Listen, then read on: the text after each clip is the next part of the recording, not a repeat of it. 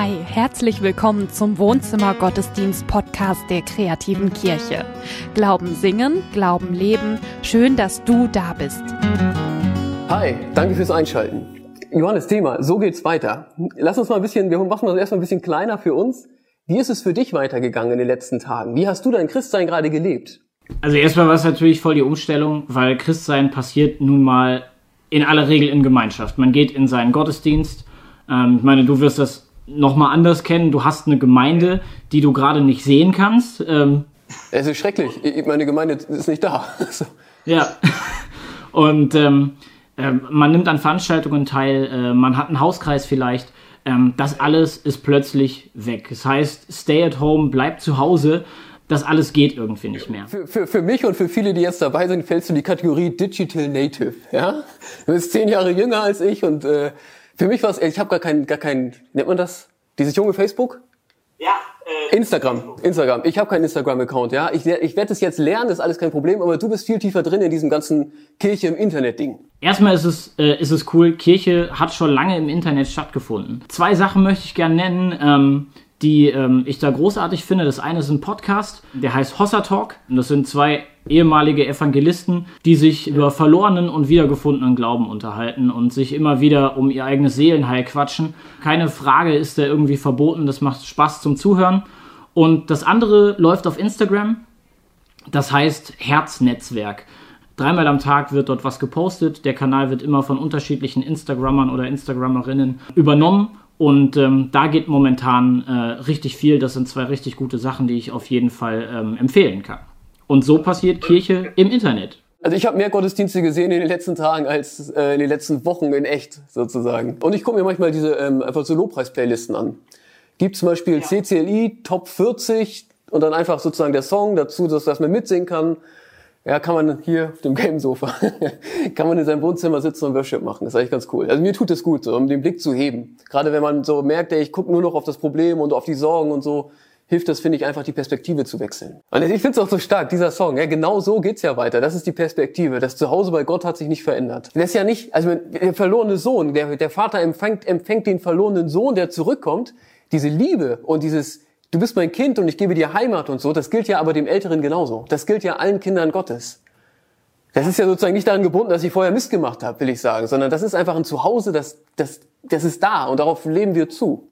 Ja, es braucht nicht unbedingt diese, diese Fallhöhe, um jetzt, äh, um jetzt quasi irgendwie von Gott bemitleidet zu werden, sondern ähm, es ist der, ja, das ist der sichere Rahmen, der, an, an, dem, an dem wird nicht, an dem wird nicht gerüttelt. Ja. Auch wenn vielleicht sogar heutzutage oder jetzt in der Situation, in der wir sind, dieses Bild vom Zuhause super wackelt, weil wir es eher als Gefängnis betrachten. Eher als der Ort, der uns festhält. Ja, du musst zu Hause bleiben. Ja, ich finde es auch so wichtig, die, die Stelle, wo Jesus, es ist eine Geschichte, die Jesus erzählt. Ja. Äh, und Jesus erzählt die Geschichte, um uns das Wesen Gottes zu zeigen. Es ist ein ganz besonderer Text. Jesus hält eine Predigt und sagt, so ist Gott. So, das kann man gar nicht oft genug und klar genug hören, finde ich. Gott ist wie dieser liebende Vater. Aber das ist unser Thema ja heute. So geht's weiter.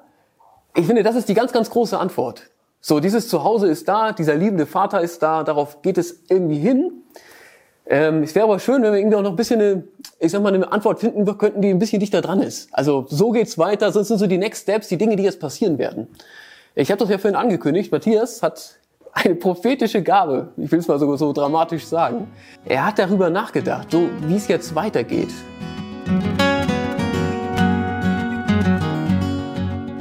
Ich habe dich jetzt groß angekündigt, ja? Könntest du uns jetzt ein gutes Wort sagen? Ein gutes Wort, was passiert in den nächsten Tagen, Wochen? Ja, äh, du hast mich ziemlich großartig angekündigt, finde ich. Also, um nicht zu sagen großspürig, prophetische Gabe, das ist natürlich, äh, sag ich mal, ziemlich mutig und äh, ich weiß wahrscheinlich auch nicht genau, was konkret passiert. Ich ahnte schon, dass die Anmoderation so wird, deswegen habe ich mich einfach mal vor eine Bücherwand gesetzt Ihr wisst, im Fernsehen sitzen die Experten auch immer vor einer Bücherwand. Und ich habe gedacht, ich mache das auch mal. Das sieht unheimlich kompetent aus.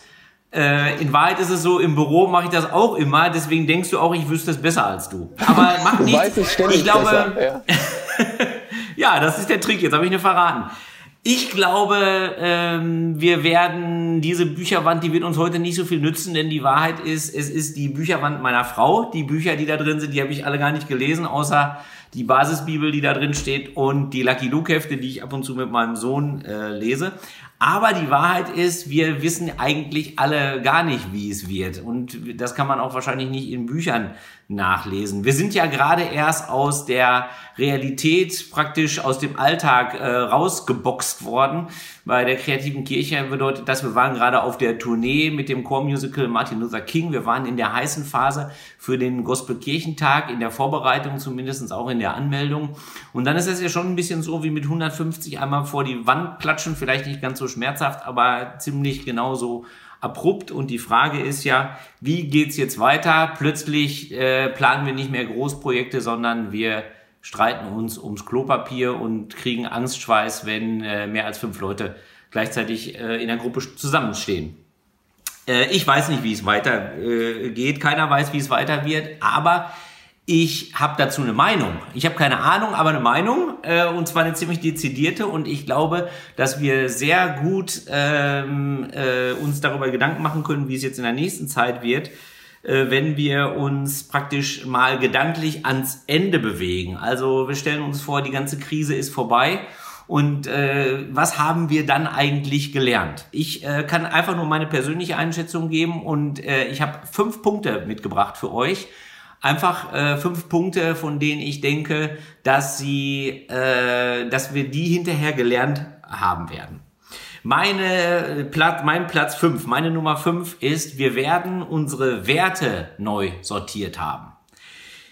Was ist eigentlich wichtig im Leben? Wenn man eine Umfrage dazu jetzt hört aus den letzten Monaten, da haben die Leute noch gesagt, zu 80 Prozent, zu 85 Prozent Familie ist total wichtig, Beziehungen sind total wichtig.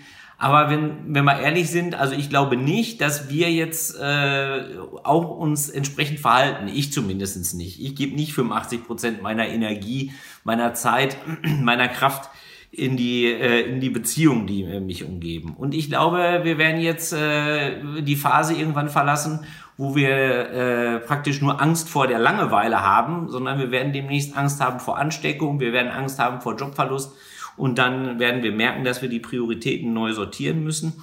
Und da wird auch der Glaube dann einen ganz anderen Stellenwert in unserem Leben einnehmen. Wir Christen, wir haben eben einen Anker mehr im Leben. Und das werden wir merken, ein Anker in der Zeit, Gott sei Dank.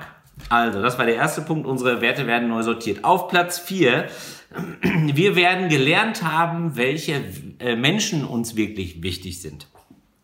Ich habe mir in den letzten Tagen eine Liste gemacht mit 23 Namen. Wahrscheinlich kommen demnächst noch ein paar mehr drauf. Alles Leute, die äh, irgendwie inspirierend für mich sind, die wichtig sind. Die meisten von denen wissen das vielleicht gar nicht, dass ich die so sehe. Und die möchte ich in den nächsten Tagen anrufen und möchte äh, mich mit denen über die Situation unterhalten. Das gelingt in den nächsten ein, zwei Wochen sicherlich und dann werden wir erleben, dass unsere Kreise immer enger werden. Das heißt, wir werden weniger erleben, wir sind weniger unterwegs und dann ist nicht mehr die Frage, mit wem können wir stundenlang telefonieren, sondern mit wem können wir am Telefon schweigen. Das ist doch die große Frage. Das gemeinsam auszuhalten, miteinander zu schweigen. Das ist, am Anfang tut das noch weh. Wenn wir erstmal angekommen sind in der Krise, wird das viel leichter sein, das glaube ich. Ich las diese Woche einen äh, Artikel, da wurde beschrieben, dass in Italien sich Menschen von ihren sterbenden Angehörigen tatsächlich am Telefon verabschieden mussten wegen der Quarantäne. Und ich finde das wirklich eine ganz schreckliche Vorstellung und ich hoffe und ich bete, dass uns das allen erspart bleibt. Aber ich finde es auch toll, dass es die Möglichkeit gibt und dass Menschen das miteinander aushalten. Das, was man eigentlich nicht aushalten kann, zusammen auszuhalten. Da werden wir merken, wer uns wirklich wichtig ist. Auf Platz drei ist bei mir, ähm, wir werden merken, dass nicht die Wissenschaft uns rettet, sondern unser Verhalten. Im Moment ist es doch noch so, dass insgeheim viele denken, ach, demnächst kommt die Tablette oder die Spritze mit dem Impfstoff und dann werden wir keine Probleme mehr haben. Dann werden wir praktisch direkt zurück äh, in unseren Alltag. Alles ist wie vorher und das löst sich in Wohlgefallen auf.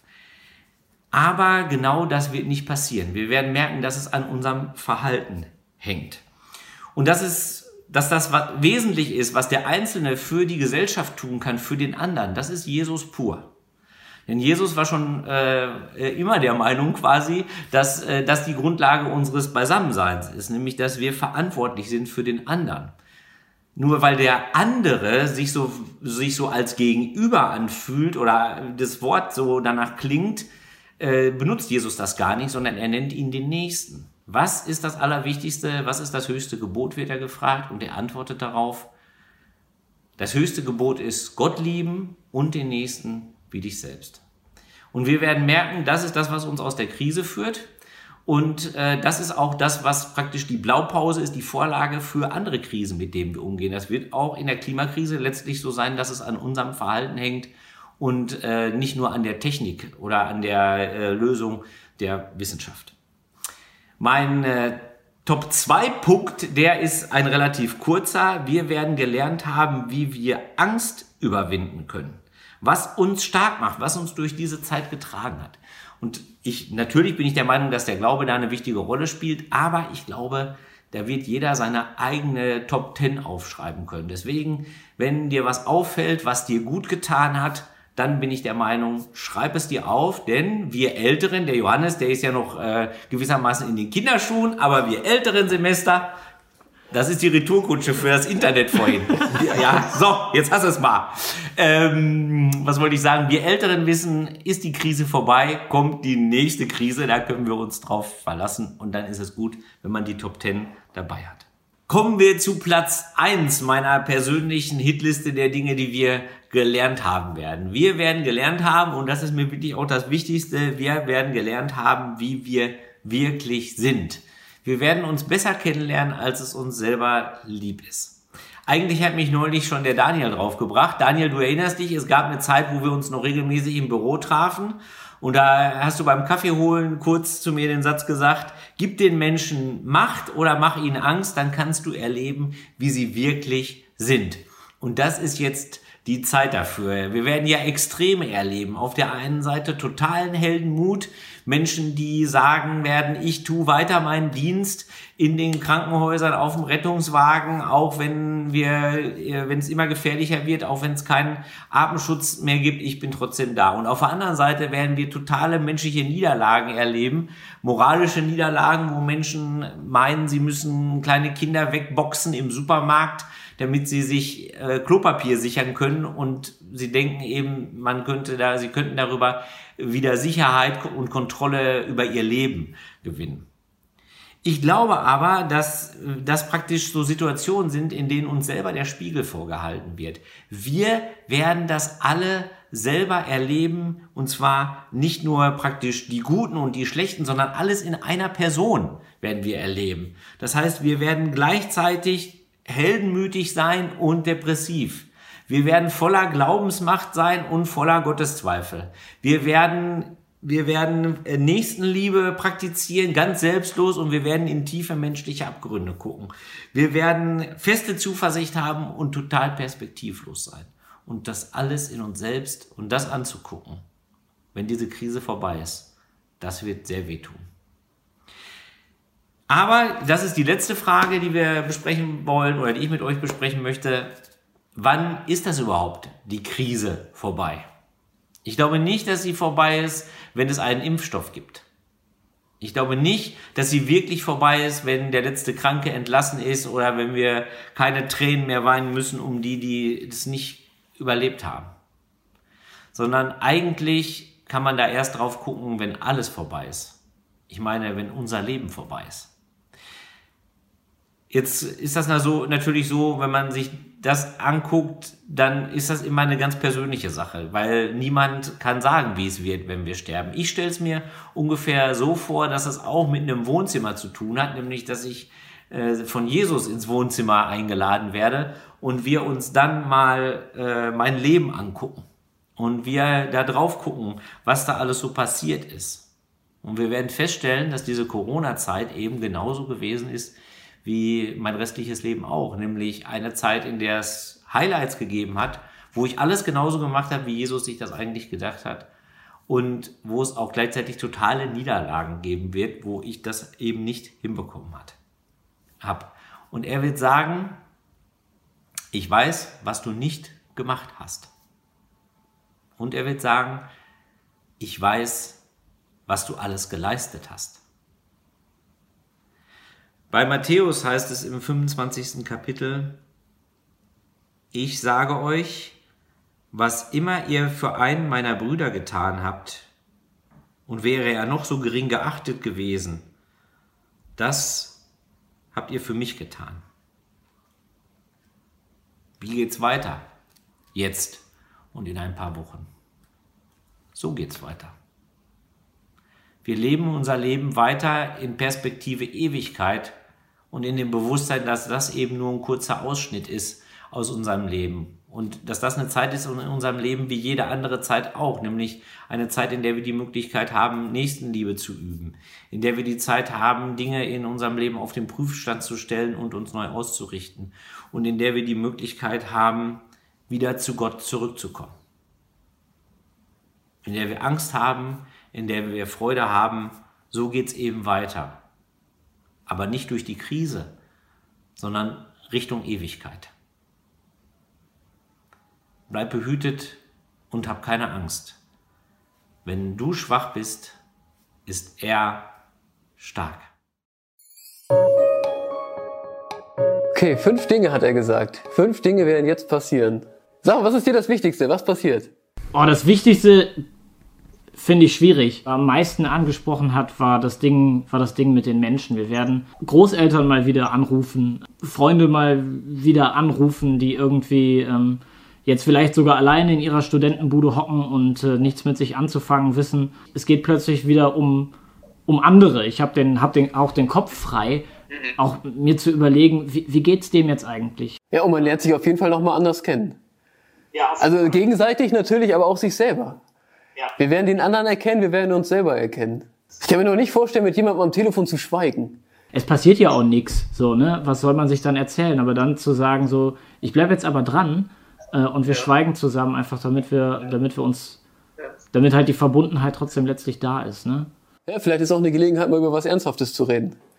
Ja. Auch nicht, nicht nur über Gedöns, ne? Also. Was ich auch stark fand, war natürlich, ähm, es kommt an der Stelle jetzt und das fühlen wir ja auch, es kommt vor allem jetzt auf unser Verhalten an. Wir können uns bei der, ganz praktisch ja auch bei der Ausbreitung ähm, diese, dieses Virus, dieser Krankheit nicht darauf verlassen, dass rechtzeitig ein Impfstoff gefunden wird, sondern es hängt jetzt an unserem Verhandeln, an, an, an, dem, was wir, an dem, was wir jetzt tun, beziehungsweise an dem, was wir jetzt nicht tun. Ich selber, ich sage auch, wenn ich, ich arbeite ja nebenbei noch als Supermarktkassierer neben dem Studium und äh, ich sage dann auch manchmal den Kunden, so, es geht, mir, es geht mir nicht um mich selber. Das Schlimmste, was mir passieren kann, ist, dass ich vier Wochen Netflix gucken muss. Ja, du meinst, dass du in Quarantäne musst, weil du, ja. So, ja, genau, dass ich, dass ich dann in Quarantäne muss. Aber es geht, es geht dann plötzlich in unserem Handeln nicht mehr darum, wie es mir geht, sondern ich handle so, wie ich handle, ähm, weil ich jemand anderem dafür ähm, damit, damit schütze. Ja klar, dieses Gebot, liebe deinen Nächsten wie dich selbst, wird jetzt nochmal, kriegt nochmal eine andere Bedeutung. Ja. Und der Nächste ist eben nicht der, mit dem ich jetzt Bock habe, mich zu treffen, sondern der Nächste ist der, der davon profitiert, dass ich mich nicht mit meinen Leuten treffe. Genau. Das ist so. Und, und natürlich auch vom Weltgericht, dieses, was ihr einem meiner Geringsten getan habt, habt ihr mir getan.